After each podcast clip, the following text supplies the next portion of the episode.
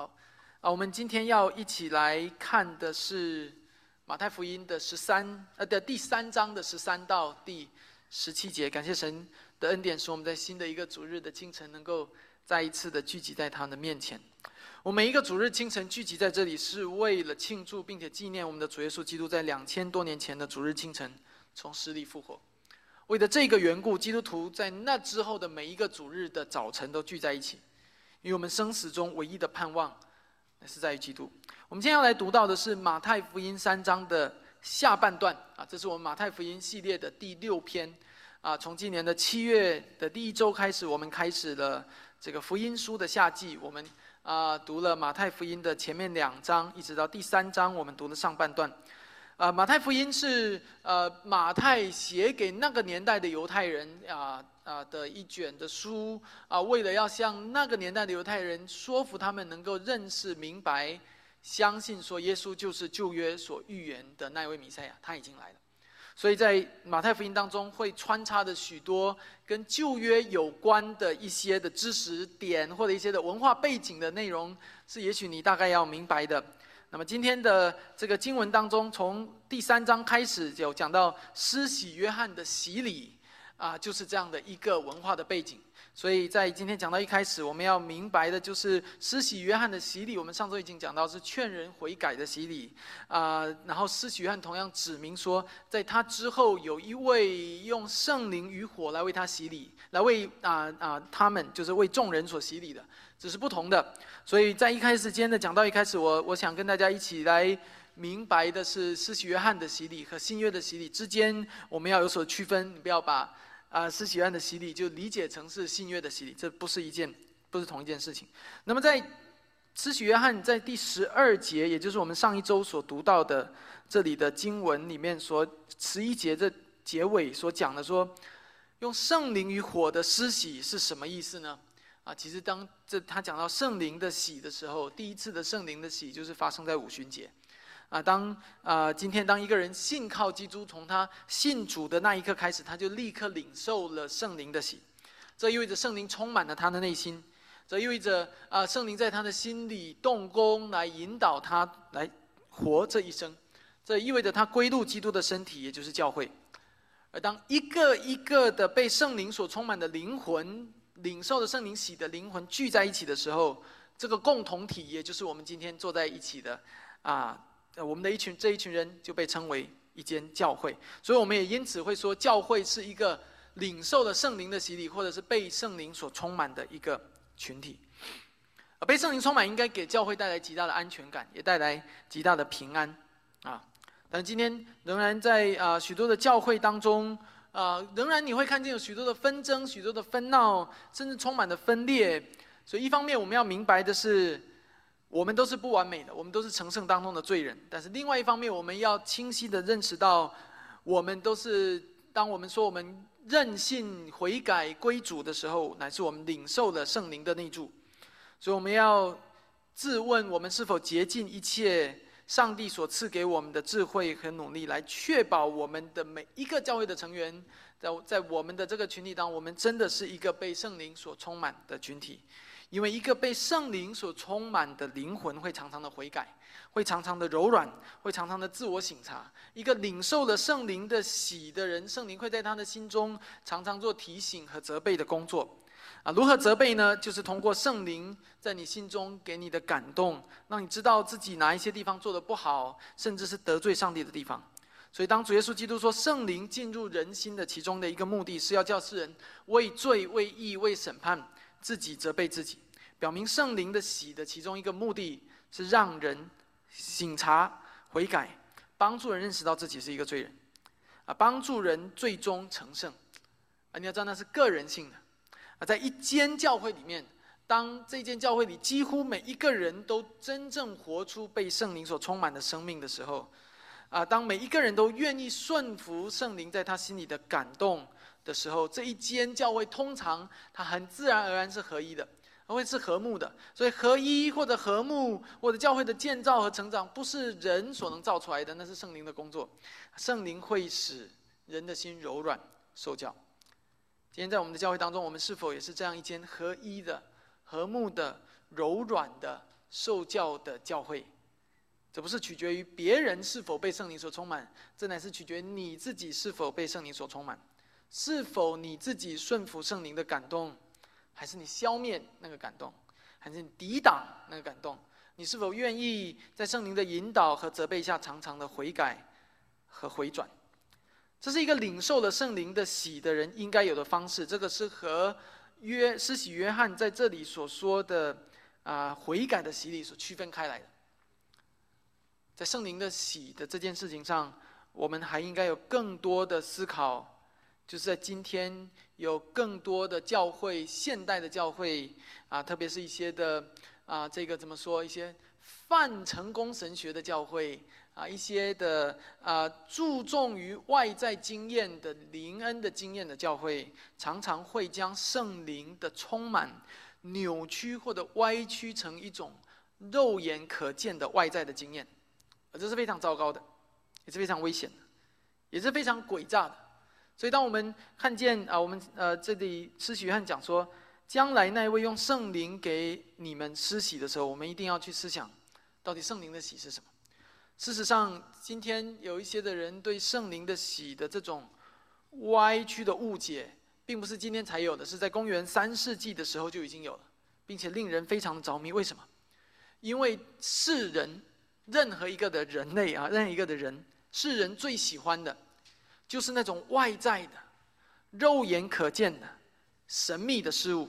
人们最喜欢被这些事情所吸引的啊，所以比如说震颤的舌音啊，我不知道你们有没有听过啊，一种神秘的扑倒啊，进入幻觉一样的一种幻视、幻听，或者是啊所谓的一些像神迹性的事情，但是一必须要肉眼可见的，是最吸引世人的。人们每一次都把圣灵的充满诉诸于那一些外在的那些感官和经验可以验证的东西，然后说那是被圣灵充满，而这是一个完全的错误。真正被圣灵充满、领受了圣灵的喜的表现是什么？就是我们前面所说的，乃是一个人会真正的、常常的悔改，常常的醒察，常常的与人和睦，常常的读经祷告，常常的与人彼此相爱。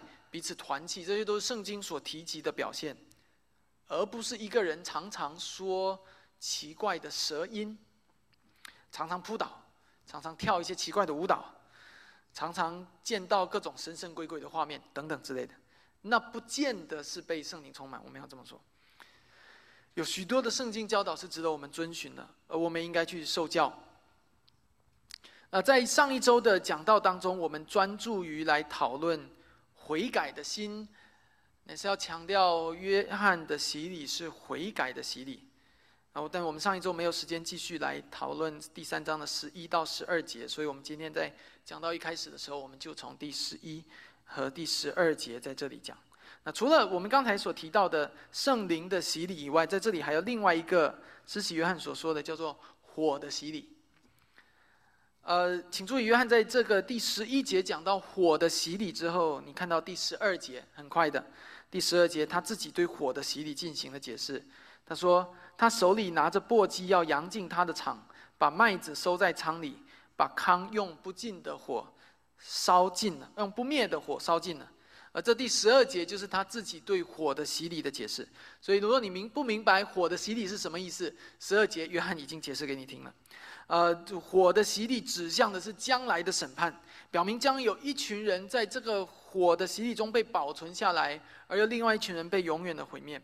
在第十二节结束的地方，我们要对约翰的洗，以及约翰口里所说的那一位，在他之后来的那个洗，这两个洗礼之间做出区分。我们如今已经都知道，约翰所说的那位在他之后来的是谁？就是主耶稣基督。所以按照约翰的话。基督的能力远比他大。按照约翰的话，他说：“我就是给他提鞋都不配。”这就带出了我们今天到了今天的这一段经文，我们一起要去思想的。无论是约翰的生命，还是基督的生命，都表现出来某一种的谦卑和顺服。但同时，我们要指出这两种的谦卑和顺服是有所不同的。所以，我们要一起来读今天的经文。马太福音三章的第十三到第十七节，这是接续在上一周的经文之后的。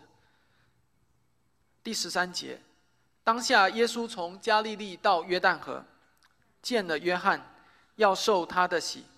约翰想要拦住他，说：“我当受你的洗，你反倒上我这里来吗？”我们一起来读，没关系。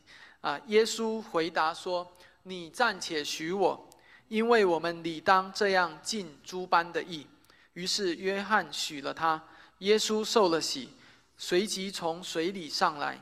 天忽然为他开了，他就看见神的灵仿佛鸽子降下，落在他身上。从天上有声音说：“这是我的爱子，我所喜悦的。”啊，我们今天讲到的主题句是：约翰的谦卑和顺服是一个榜样，值得我们学习；而基督的谦卑与顺服。是上帝救赎我们的方式，配得我们敬拜，这样可以明白吗？我们在每一次的主日的这个讲到的主题句，都在单章的第三页上面有一个彩色背景的地方，这是我们讲到的主题句啊，所以啊，你可以对着这一个再回忆一下我我刚才说啊读的这一句话：约翰的顺服和谦卑是一个榜样，值得我们学习。基督的顺服和谦卑是上帝救我们的方式，配得我们敬拜。这是今天的主题句。所以，我们今天在讲道当中很清晰的就是两个的要点：第一个，我们学习约约翰谦卑的榜样；第二个，我们敬拜那位完全顺服的耶稣基督。约翰，基督，这是我们今天讲到要看的两个的人物。首先，我们要来看到的是约翰。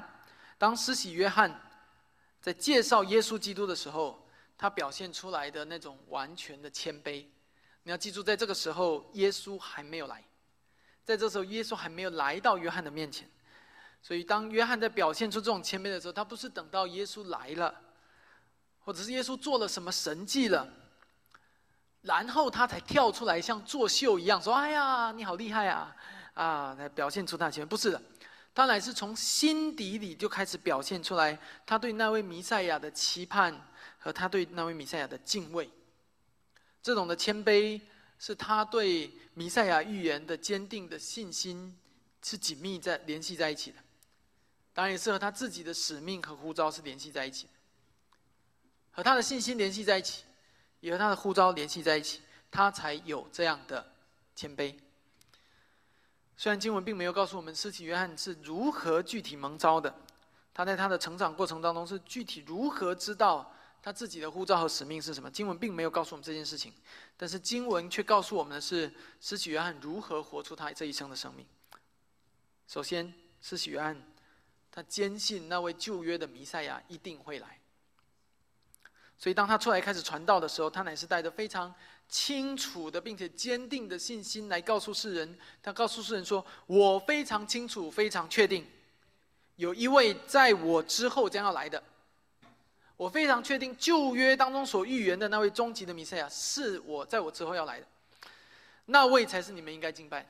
在那一位面前，我连给他提鞋都不配。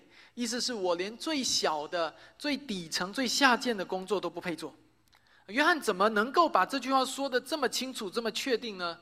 很显然，在第一个原因就是他的信心，因为他的信心是坚固的，并且确定的。他对上帝在旧约中的预言是坚信不疑的。不仅如此，约翰不仅仅只是确定旧约中的弥赛亚的预言必将要应验，而且他非常清楚的知道他自己的使命，他自己的身份就是为那一位弥赛亚开路的，pioneers。作为那一位弥赛亚的开路的先锋，他非常清楚他自己的身份不是要来当救世主的。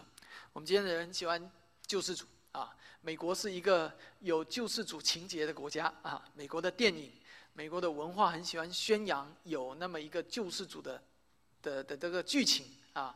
从某种程度来说，这个是从啊这个这个啊基督教的影响下产生的这样的一种的联想。但从另外一个角度来说，我们要很谨慎小心，要明白那位救世主永远是耶稣基督，而不是某一个人可以当救世主。但是在罪人的心中的时候，罪人是很喜欢当救世主，啊，很喜欢当那一个这个这个力挽狂澜的那一个，好像很有成就感一样。但你会在这里看见约翰的这一个身份，他对自己非常的清楚，他的角色，他不是那位弥赛亚，他是那位弥赛亚的开路先锋，他是为他开路的。开路先锋一般怎么做？拿一把砍刀走在前面，把一切的这个道路的这个障碍。都给他怎么样消除掉？这就是约翰要做的事情。而这个时候，在世人心中最大的阻碍，我们上周所说的，当基督的福音要进入一个人心中的时候，最大的拦阻就是一个人心中的罪，骄傲的罪，不愿悔改的罪，自高自大罪。所以，约翰非常清楚他的使命是什么。他的使命就是清除这个障碍，让基督的福音可以进入。他非常清楚，所以他兢兢业业的，他忠心的行走在他自己的使命，在他自己的使命上。所以，就如我们前面所说的，经文虽然没有告诉我们施洗约翰是如何知道他生命的呼召的，但是经文却告诉我们，一个心中有明确呼召的人，有明确使命的人，他的生命是什么样的？什么样的？简单来说，就是他会忠心委身于他所做的事。他会认真的委身，submit 他自己，他会认真的，他会殷勤的委身，他不会偷懒的委身，他会从一而终的委身。今天很多人一直在询问我的护照是什么，我这一生是为了做做什么？有许多人一直在寻觅我人生的使命是做什么，甚至有的人可能做一个工作做了二十年了，还在寻觅我的呼召，我的使命是什么？啊，在啊上上周，如果没记错的话，在我们的青少年主日学。他们在二楼每每一个主日的九点半，他们会一起学一些的小书啊，啊，上上周他们就读了一本书，叫做《我怎么知道我的呼召》啊，How can I know my calling？Something like that，OK？没记错啊，是 Selina 分享那本书，所以如果你们不知道那本书什么，可以去问他。呃 啊，也很有很多这样的书来帮助我们、提醒我们，但是同样的有这样的榜样，比如约翰就是这样一个榜样，来给我们看见一个。活出一个有真的有呼召和使命的生命是什么样？在青少年读的那一本书里面也提及说，呼召往往是一生之久的功课。其实这其实我们在之前讲约书亚和约拿的时候也都提及过，呼召往往是一生之久的。呼召不是今天上帝呼召我做这个，明天上帝就呼召我做那个。有很多人工作换来换去，行业换来换去，呃，很诚实的说，那不是一个呼召的表现。啊呃，不仅如此，当一个呼召是真实的时候，那个人往往会殷勤的、踏实的往前走。他实际上所做的会远比他口头所宣宣扬的要做做得多。很诚实的说，一个心中真的有呼召的人，通常不会一直把呼召挂在他的嘴上，呃带去跟别人说：“这是我的呼召，这是我的呼召。”而往往，我并不是绝对的。我说，往往当一个人一直在说这是他呼召的时候，啊，很有可能不一定是他呼召。当你看到一个人不是常常用呼召来做自我标榜的理由，而是勤勤恳恳、忠心的做事的时候，那往往更像是一个有呼召的人的生命。但我这样说是往往啊，我并不是在啊让你拥有了一个武器，然后可以到处去论断人，不是的。当我们回到约翰身上的时候，我盼望你可以帮助约翰的生命，可以帮助你自己辨别你生命的呼召。不是别人生命的呼召，也不是你评判别人生命有什么呼召，而是你自己生命的呼召和使命是什么？约翰谦卑的一个很重要的原因是他知道他的生命使命是什么。一个人的谦卑不是装出来的，在今天也是一样。一个人的谦卑是一种生命很自然的流露，这不是一种虚假的一种伪装。伪装出来的谦卑，往往只能装一时，却不能装一世，啊，早晚要露馅的。伪装出来的谦卑，往往只能骗过自己，呃，却骗不过别人。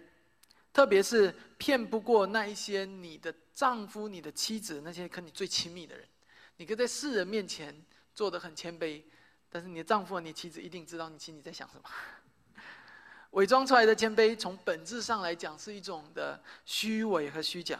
而虚假的谦卑，会带来虚假的谄媚或者虚伪的恭维。所以你就会看见，约翰在这里他的谦卑是真实的，他的谦卑在人前和人后都是一样的。他的谦卑在基督来之前和基督来之后都是一样。而弟兄姐妹，那就是我们应当学习的地方。一个真正的基督徒，他的谦卑，他一切的美德，应该是在神面前和在人面前都一样，是在有人的时候和在没人的时候都一样，是在教会中和在社会中都一样，啊，不是在教会里很谦卑，回到社会里又啊这个啊变成自己原来的原形毕露，是在公开场合和私下场合都一样。而约翰表现出这种真实的谦卑，是因为他坚信弥赛亚的预言，是因为他拥有一个极其坚定的信心，他坚信那位比他更大的一定会来，也是因为他认清了他自己的呼召所在。而同样的弟兄姐妹，当我们说我们要操练真正的谦卑的时候，很重要的，如果你连基本的信仰的内容都不相信，你是不会谦卑的。为什么？因为如果我不相信上帝，如果我不相信有一位至高的主，如果我不相信有一个幕后的审判，如果我不相信每一个人都要为他一切的所作所为在那个审判当中，在审判主面前负责的话，那么我就什么恶都可以做。这就是之前啊，俄国有一位作家，很著名的作家所说的：“如果没有上帝，我就什么都可以干。”同样的一个意思。如果一个人连信仰的基本内容他都不相信，连基本的上帝的存在他都不相信，他就可以狂妄自大，就可以无法无天。然而事实，呃呃呃，有的时候却是另外的一面，是我们所看见的。一个人如果说他相信上帝的时候，他是以理当谦卑下来的，理当谦卑下来。所以你就会看见一个矛盾的现象现在存在的，就是你看见一个人，他说他相信上帝，他是基督徒，但是另一方面却又不谦卑，却又狂骄傲狂妄的时候，很多时候那是很矛盾的。这就是我们要询问一个事情，就是到底我们在说的是什么，我们在做的是什么，到底我们所信的内容和我们所活出来的生命是一致的吗？还是矛盾的？约翰在这里所表现出来极其真实的，给我们看见那一种的匹配，他信的和他做出来的，他的敬畏和他的谦卑是一体的，他的信心和他的行为是一体的。我们已经讲了，这种的谦卑是和信心相连的，而我们也要讲这样的，也也讲了这样的谦卑是和他明白自己的呼召与使命相连的。而在今天讲到第一部分的最后，我们要指出这一种的谦卑是根植于他对上帝的敬畏。在约翰的施工里，你看见他非常清楚的怎么样让自己往后退？你非常看清楚的看见他把自己贬低下来。弟兄姐妹，这你看起来是一件容易的事情，但其实不是一件容易的事情。啊，让你从一个众人聚焦的舞台面前往后退，让你在众人想要。捧你，想要拱你，想要夸奖你的时候，自我贬低，这这往往不是一件容易的事情，但这却是一个真正谦卑的人应该活出来的样子。啊，你可以看到约翰他非常小心的使用上帝给他的权柄和公开教导的机会，所以约翰很小心的使用他每一个在众人面前讲话的机会，他非常谨慎的要把每一个公开讲话讲道的机会留。留出来荣耀神，为的是要把一切的荣耀都留给上帝，都归给上帝。他非常担心自己一不小心就按照罪人的本性偷窃了上帝的荣耀。弟兄姐妹，你不要小看约翰这种谦卑和这种谦卑所流露出来的敬畏。一方面，我要告诉你，这是一种真实的流露；另一方面，我也要告诉你，我们每一个作为上帝儿女的人，我们都应该意识到，要有意识的活出这样的生命。什么叫做有意识的活出这样的生命？叫做故意的活出、刻意的。为什么？因为你一旦没有意识，你的本性就暴露出来，你还是会怎么样？彰显自己，最好人们的所有的掌声都归向我，所有的荣耀都归向我。不，所以为什么说你要刻意的活出荣耀神的生命？因为你的本性当中不是会去荣耀神的，你罪人的本性是会荣耀自己的。啊，我们必须要认识到的一个事实。就是按照罪人的本性，我们内心的生命是不敬畏上帝。哪怕我们重生得救以后，我们里面的旧的生命仍然会冒出来。我们诚然一不小心就会回到那个不敬畏上帝的处境中去。比如说我们在讲一句话的时候，我们常常有可能会夸大我们曾经做过的事，或者我们曾经做过的一些的付出和牺牲，为的是什么？为的是别人在听我们说话的时候，对我们多一点的夸奖或者赞美。讲直白一点，就是希望别人把多一点的荣耀归给我们。而这个事实上是我们要在上帝面前省察的，因为这是非常糟糕的。因为我们每一个人都喜欢按照旧有的本性去偷窃上帝的荣耀。我们的本性就是我们在讲话的时候喜欢多彰显自己一点，多表现自己一点。我们做事情的时候常常会希望别人更关注我们一点，所以啊，人前的服饰就有更多人喜欢去做，却忽略了幕后的服饰。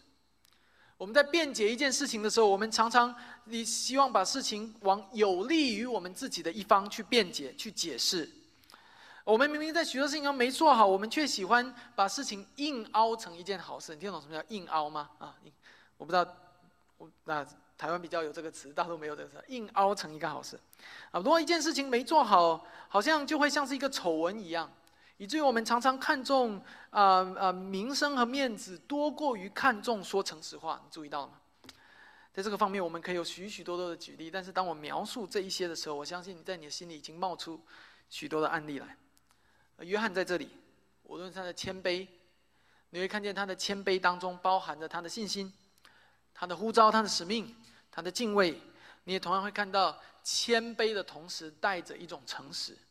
他实话实说，他说：“我给你们洗礼，不过是悔改的洗礼，而那位将来给你们洗礼的是圣灵与火的洗礼，我就是给他提鞋也不配。”所有的这些事情都非常的诚实。实实在在的，本来五就是五，他绝对不会，绝对不会把五讲成五尺零一寸。但是你看到今天的世人不是这样子的，你可以，我希望你可以明白我的意思。今天的世人五尺的事情，他可以说成五十尺，以至于那些把五尺说成六尺的人，看起来好像已经很完美了，已经很诚实了，啊，但其实还是不是诚实的。所以，约翰在这里，他的诚实和谦卑以及一切的美德，最终的本质是为了什么？是为了神的荣耀。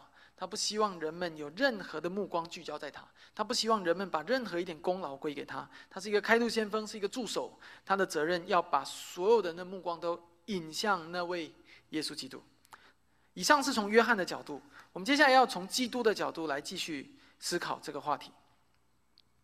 马太福音的一章和二章。讲的是耶稣婴孩时期的故事，我们之前的一个月已经都提及了。然后很快的到了第三章，耶稣就三十岁了。所以中间马太跳过了许多基督成长的细节啊，这不是意味着马太忘记了，而是意味着马太是带着特定的神学的目的来写这卷书的。啊，圣经当中有很多的书卷都是这样子，所以啊，马太直接进入到耶稣三十岁受洗这件事。啊，你要知道为什么是三十岁？你可能会问。啊，因为那是一个标志性的起点，啊，你也可能会问，为什么？你怎么知道是三十岁？啊，那是因为在其他的福音书，特别是在路加福音的三章二十三节那边，啊，来告诉我们说，耶稣开始传道的时候年纪约有三十岁。所以我们如何的知道三十岁？又如何知道三十岁很重要？啊，这是我们在来思想耶稣受洗的时候，第一个要受洗要要明白的。那耶稣如何这三十岁？我们前面已经讲到，首先是圣经正典的记载，路加福音三章二十三节，啊，路加指出说，耶稣开始传道的时候有三十岁，这是直接的记载。那第二个能够帮助我们确认耶稣那个时候三十岁的，是旧约的礼仪，旧约的律法，啊，所以按照旧约祭司的规矩，犹太人的祭司可以开始任职的门槛是三十岁。而当这一个人三十岁要开始任职做一个祭司的时候，他需要接受一个洗礼，他需要接受一个洁净礼，不是新约今天我们所说的敬礼，是一个啊洁净的一个洗礼啊。这个洗礼是用来表明他可以开始以祭司的身份去服侍，所以非常重要的。我们通过路加福音来认识到耶稣的此时的年纪是三十岁。然后，同样的，我们要把它和旧约联系在一起，因为这样子，我们才可以认识到，原来希伯来书当中所说的基督是那位从高天而降的大祭司，到底是什么意思？他圣经当中所说的，他是按照麦基喜德的等次为祭司，到底是什么意思？基督是祭司，是君王，是先知，这三个身份是贯穿整本的圣经，在福音书当中有不同的体现。而在这里，在今天的经文当中，我们所认识到的就是他是祭司的身份。不仅如此，我们要认识到是耶稣基督不仅仅如希伯来书当中所说，他是按照麦基喜德的等次为大祭司，而且他的受洗也表明了很重要的一点，就是他对旧约的律法的认同，这是非常重要的。在今天，常常有反律法主义的人，会把新约和旧约割裂成两部分。顺便我要告诉你提一下，那些在。讲道中或者在教导当中把新约和旧约割裂开的人，大部分不是不小心的，是故意的。而这样的教导啊，通常是和整个的圣经的教导是相反，和基督的教导也是相反的，并且大多数是来自一些异端的教导，比如说全能神东方闪电，比如说啊平约瑟的恩典福音等等啊。所以在今天常常有这样的人会告诉你说，旧约是一个时代，新约是一个时代，旧约是一个国度。新约是一个国度，我告诉你这是不对的，因为圣经是一一起的，因为主耶稣基督来，他并不是废掉旧约，而是成全旧约。你怎么知道？从基督受洗的事情当中，从我们今天所读的经文中就可以知道。知道。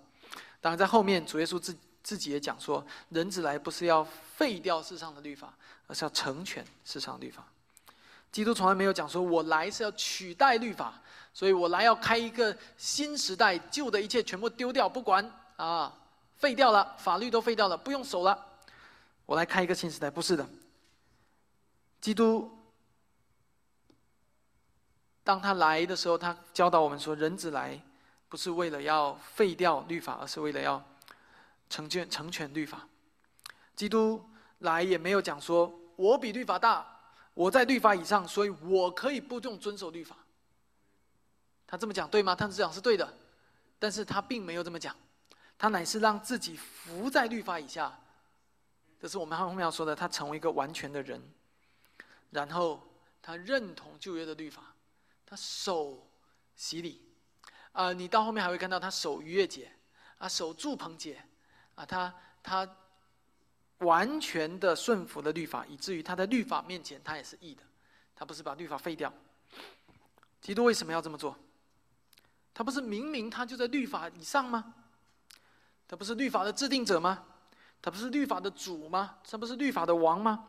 为什么律法的主要遵守律法，服在律法之下呢？弟兄姐妹，你们可能会在听见，在这个世俗世界里面，人们会说，法律面前人人平等。我要告诉你，这是对的，因为在世俗世界当中，法律拥有最高的权柄。所以，即使连国王、连总统也应该遵守法律，这是一个进步社会应该有的样子。但是在神学上，我们要认识到的是，天地万有并不是服在某一种的律法之下，或者某一种的法律之下。也就意味着，在宇宙天地万有最高的权柄不是法律，在一个一个一个进步的人类社会里，最高的权柄是法律。但在天地万有面前，最高的权柄不是。法律，而是设立法律的上帝。你要知道，他是创造主，这意味着上帝拥有绝对的权柄，所有的权柄乃是在这个所谓的的这个宇宙万物的法律之上的。而我为什么要做特别做这样的对比？因为亲爱的弟兄姐妹，你也你，我希望你可以认识到，在世俗世界当中，一个国王或者一个总统遵守法律是正常的，但是在这个呃，宇宙天地间的法律就是另外一回事了。上帝作为创造主，作为立法者，而人类作为受造物，作为管辖的一方，在这种关系当中，上帝完全可以高高在上，完全可以不屈服在法律之下，因为他是神，因为他是上帝，他是创造主。但是在今天的经文当中，我们却看到一幅完全相反的画面，就是那位创造天地的主。那位三位一体上帝的第二个位格，完全降卑他自己，降卑到一个地步，从创造者的形象成为一个受造者的样式，一个比他低级许多许多、一个渺小的、卑微的、无能的人类，而这就是道成肉身。而不仅仅如此，当基督成为人的时候，他就甘愿顺服在摩西的律法面前。那个律法是上帝赐给人类的律法，但基督完全愿意顺服旧约的律法。所以，我盼我们可以从基督受洗这件事情中，看见许多的很重要的一些的啊真理或者教义在当中。第一，他完全顺服旧约的律法；第二，他凭什么完全顺服旧约的律法？这正是体现了他完全成为人。再次说，这和世世俗世界当中不一样。世俗世界当中，平民和总统是没有区别的。但是在宇宙天地之间的时候，创造主和被造物是有区别的。所以你不能够拿一个平民和一个总统去理解上帝和人类的关系。啊，创造主和被造物，你要怎么理解呢？你大概只能够理解成你和这个音箱的关系，你和这个桌子的关系。创造主可以制定一些法律，是被造物遵行的，但创造主可以不遵行。但之所以基督遵行，正是体现了他完全把自己跟被造物同等，服在律法之下，而这就是基督对我们的爱。当主耶稣受洗，表明他对旧约律法的认同的时候，就表明了他对我们的爱。他用实际行动向我们表白，他从创造者的身份成为被造者的样式，只是为了爱我们，拯救我们。接下来，基督不仅爱我们，他不仅爱你、爱我、爱我们，他还爱天父上帝，三位一体的第一个位格。所以，当约翰拦阻他的时候，他说：“请你允许我这么做，因为我们理当尽诸般的义。”这是一个非常重要的声明，表明基督来到世界上的目的或者目标，就是要全力满足某一种的义，而那个义是上帝对公义的全部的要求。什么叫尽诸般的义？就是满足上帝对公义全部的要求。上帝是公义的源头，换句话说，上帝是上帝是公义的制定者。这个前提非常关键。因为这涉及到谁有权定一个人有罪或者没罪。比如说，我今天如果指着 Kevin 说：“你是艺人，你没有罪，有用吗？”我告诉你，这不算数。为什么？因为我没有权柄。OK，因为我不是公义的源头，我不是公义的制定者，而上帝是公义的源头。所以，唯有当上帝指着一个人说这个人是一个艺人的时候，那才是真的艺人。我说这句话并不算数。呃，合神心意的事才是公义的，合乎上帝的标准的才是公义。所以我不能说，啊，你做的很好，你做的样样我都很满意，所以你是一个人不行的，因为我没有那样的这一个权柄。所以我用我们今天讲到的关键词来说，顺服上帝就是公义，违背上帝就是不公义。所以夏娃和伊甸园在。夏娃，呃，亚当和夏娃在伊甸园里凭什么被定罪？因为他们违背上帝的命令。而当基督来到世上的时候，他如何做呢？他顺服上帝一切的命令。这体现出他对上帝的爱，对天赋上帝的爱。所以他讲出这句话说：“我们理当尽诸般的义。”从某种程度上来说，他正在和起初的亚当形成一个对比。起初的亚当没有尽诸般的义，也就是没有尽他一切的可能去满足上帝公义的要求，而基督做到了。所以为什么当？所以为什么保罗说基督成了幕后的亚当？因为他完全做到了起初亚当没做到的，就是满足上帝对公义的要求。这是非常重要的。当基督说我们理当尽这样诸般的义的时候。基督就走在那一条完全谦卑、完全顺服上帝的路上。他在世上三十三年半的写照，基督道成肉身，整个的过程，从降生、受死、埋葬、复活、升天，整个的过程其实完全活出来。就这句话的精髓，叫做尽诸般的义。他本是高天之上的神，却为我们来到世上。在人类历史上，从来没有一个人。如此顺服上帝，因为我们都是罪人，所以没有一个人如此顺服上帝，如此按照上帝的吩咐去尽诸般的义，唯独耶稣基督。他尽诸般的义，以至于尽到一个地步，最后他死在十字架上。所以尽诸般的义是基督一生的写照，也是给我们看见什么样的人叫义人，什么样人叫完全的基督这样的。所以有的人一直质疑基督的人性，认为他不过是半人半神。当然他可以行一系列的奇神迹奇事的，对不对？那说不准他钉子钉到手里也不会痛啊，因为他半人半神嘛。有的人就会这样质疑。再次说，在今天的经文当中，不，不是这样子的。基督给我们看见，他成为完全的人，他取得完全的人性，他成为与你我完全相同的。也正是如此，他活出了一个上帝命令世人应当活出来，却从来没有人活出来过的生命，就是尽诸般的义。所以，基督在受洗这件事情上，我们已经认识到好几点了，都在我们的讲义当呃，在我们的这个单章当中有提及，基督受洗。是满足了旧约的律法的要求，所以他对旧约律法的认同。基督受洗表明他全力满足上帝对公义的要求。同样的，基督受洗满足了啊呃，表明了他与罪人相认同。基督需要受洗吗？基督为什么要受洗？为什么要受悔改的洗？你想过这件事吗？如果他是艺人，他要悔改什么？他有什么最好悔改的？如果他是艺人？他确实是艺人，所以当基督来也同样受施洗约翰的悔改的洗的时候，能表明什么？表明他是上帝成为人，他接受了一个只有罪人在表达悔改才做的事情。这表明他把自己完全降卑到一个地步，和罪人相同。而这么做是为了拯救每一个在最终挣扎、即将面对上帝公义审判却毫无盼望的人，就是你，就是我。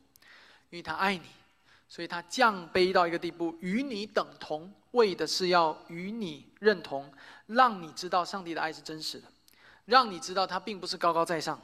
他进入到这个有罪的世界中，他经历逃难，他经历屠杀，他经历背叛、诬告，他最终经历死亡。所有这一切，我们才会经历，罪人才会经历的事情，他一一经历，为的是要使你。是每一个在世上的人知道，我们的主能够真正体谅并且同情你所正在经历的，因为你所经历的，他也经历过。所以不要以为上帝不过是高高在上的上帝，不了解人间的疾苦。不，他能够体察。从希伯用希伯来书四章十四节的到十六节的话，已经印在单张上的这一段经文，更是告诉我们这一点。我们既然有一位已经升入高天尊荣的大祭司，就是上帝的儿子耶稣。便当持定所承认的道，因为我们的大祭司并非不能体恤我们的软弱，他也曾凡事受过试探，与我们一样，只是他没有犯罪。所以，我们只管坦然无惧的来到施恩宝座前，我要得连续蒙恩惠，做随时的帮助。我们的主能够体恤你所经历的，并且从中得胜了。而他接受罪人悔改的洗礼，就是证据之一。这难道还不够安慰我们的心吗？在场的。在座的基督徒和非基督徒，我相信我们每个人的人生当中都有小或大的苦难。我不知道你正在经历什么样的苦难，甚至有可能我没有办法去体会，因为我可能没有经历过你正在经历的。但是我要告诉你的是，我们的主耶稣基督，他能够体会，他也能够体恤，所以你应当来依靠他，并且唯一的依靠他，因为唯有他能够成为你真正的依靠和拯救，也唯有他。能够成为你真正的帮助，弟兄姐妹，在第一部分我们讲到约翰的谦卑的时候，我是在跟你讲一个道德的榜样，我在勉励你向约翰学习。但当我们讲到第二部分的时候，我希望你明白的是，我并不是在跟你讲一个道德的榜样，我在告诉你基督是谁，我在告诉你基督的工作，基督完全的神性和人性，我是在告诉你这位就是我们应当敬拜的基督。却不是在告诉你一个道德的榜样，尽管从基督身上也有一些的榜样、一些功课我们可以学，但是你更重要要认识到的是敬拜这位主。所以弟兄姐妹在今天讲道当中，我盼望你可以明白：一方面，约翰的谦卑和顺服是我们学习的道德的功课；另一方面，耶稣的谦卑和顺服却是超越了那个道德的功课，那不是我们能够学习的。我们能做的，就是在他的顺服面前，在基督所做的一切面前惊叹，然后俯伏在他面前来敬拜他。在今天讲到的最后，我们要简单提及基督受洗的时候，这是一个三位一体上帝所展现出来重要的画面。这也是这一段经文的另外一个很重要的主题。但是我们今天讲到，并不是专门谈论三位一体，所以我们也没有在这个主题上花很多的时间。第十六到第十七节，耶稣受了洗，随即从水里上来，天为他开了。然后，上帝的灵，也就是圣灵，仿佛鸽子降下，落在他身上。这时候，有声音，也就是圣父的声音，从天上发出来说：“这是我的爱子，我所喜悦的。”在这里，我们看见圣子道成肉身受洗，圣灵降下来，而圣父做出宣告说：“这是合他心意的，他唯一的爱子。”这里的经文帮助我们认识到，上帝是三位一体的上帝。我相信，在我做的当中，啊，也是。很奇妙的，这啊，在上一次去年可能一年多以前，我有一次讲到三位一体，结果意外的让大家都记住了三位一体是什么。啊，在这里你就会看见啊，这个这一段就是一段人们很常引用的三位一体的经文。上帝是三个位格：圣父、圣子、圣灵，他们不相混合，他们不能被混为一谈。但是这三个位格却是同一位上帝，是同一个本质，他们同尊、同荣、同为永恒。三位一体的教义是极其美妙的，我们今天没有时间展开更多，但是它值得我们不断的去思想，不断的仰望。当我们凭信心接受基督的时候，基督的义归算给我们，以至于使我们称义。在今天讲到的最后，我们有我们有一个简短的结论，来帮助大家认识到基督的顺服究竟意味着什么。你们会看到，在这里有四行的字，第一行是。尽诸般的义到底是什么意思呢？就是一种完全的顺服。第二句话，我们理当尽诸般的义，但是我们都失败了。第三句话，唯有基督为我们尽了诸般的义。最后一句话，厘清一个你可能会有的误解：什么到底的什么叫尽诸般的义？那是完全的顺服神，而不是完全的顺服人，也不是完全的顺服文化。也不是完全的顺服人对你的期待，所以尽诸般的义不是尽诸般的人情。人情是什么？人情是文化中的义。啊，我给你这个东西，你你欠我一个人情，你要再还我一个人情，这是谁规定的？这是文化规定的。啊，呃，他是某某的啊很有名望的一个人，你就要向他表达出各种超过一般人的。啊，恭维或者是赞美，这是谁规定啊？这是文化规定的。当我们思想尽诸般的义的时候，千万不要误解成尽诸般的人情，否则你就毁了尽诸般的义这句话。文化会向我们定义如何是一个好人，而定义的方法可能是一个能够在不同场合通过巧妙的言语让每一个人都满意、都开心的人，叫一个好人。这是文化可能会定义的。但上帝会如何定义一个好人呢？会是在任何时候、任何场合都真正诚实、不说谎的人。也许啊，我们只是举个例子来说。所以文化会如何定义一个好人？可能是一个任在任何时候都愿意帮人想一些开后门的小方法，想一些捷径，甚至是违背世上一些的法律和规则，给人制造便利的人。然后大家说：“哇，你真是一个大好人，你帮我。”开了个小后门啊，这个啊占了点小便宜哦，你真好啊！你也觉得哦，那个是文化，OK？我告诉你，那个是尽诸般的人情。而上帝会如何定义一个好人？会是一个完全遵照上帝的命令和吩咐，完全遵守天国价值观来生活的人。所以尽诸般的义，不是尽诸般的人情，不是做世俗的好人做到底，而是做天国的好人做到底。这是一条漫长的成圣之路，弟兄姐妹。却是我们每一个基督徒都应该行的。我们原本都没有尽诸般的义，但是基督为我们尽了。从此以后，当我们宣告我们是基督徒的时候，我们就理当过一个讨神喜悦的生活。我最后勉励大家：你每一天的生活是讨上帝的喜悦，而不是要讨人的喜悦；是讨天国君王的喜悦，而不是讨世俗文化的喜悦。这意味着，在上帝的喜悦和人的喜悦出现冲突的时候。你很有可能会惹人讨厌，甚至厌恶，但那可能是值得的，因为上帝喜悦。这意味着你不要再按照世俗的逻辑来生活，不要按照世俗的灵巧和油嘴滑舌来与人交往，不要再按照世俗的势利眼来对待不同的人，不要再按照世俗的人情来做一些明明是错的，但却为了讨好人而不得不去做的事情。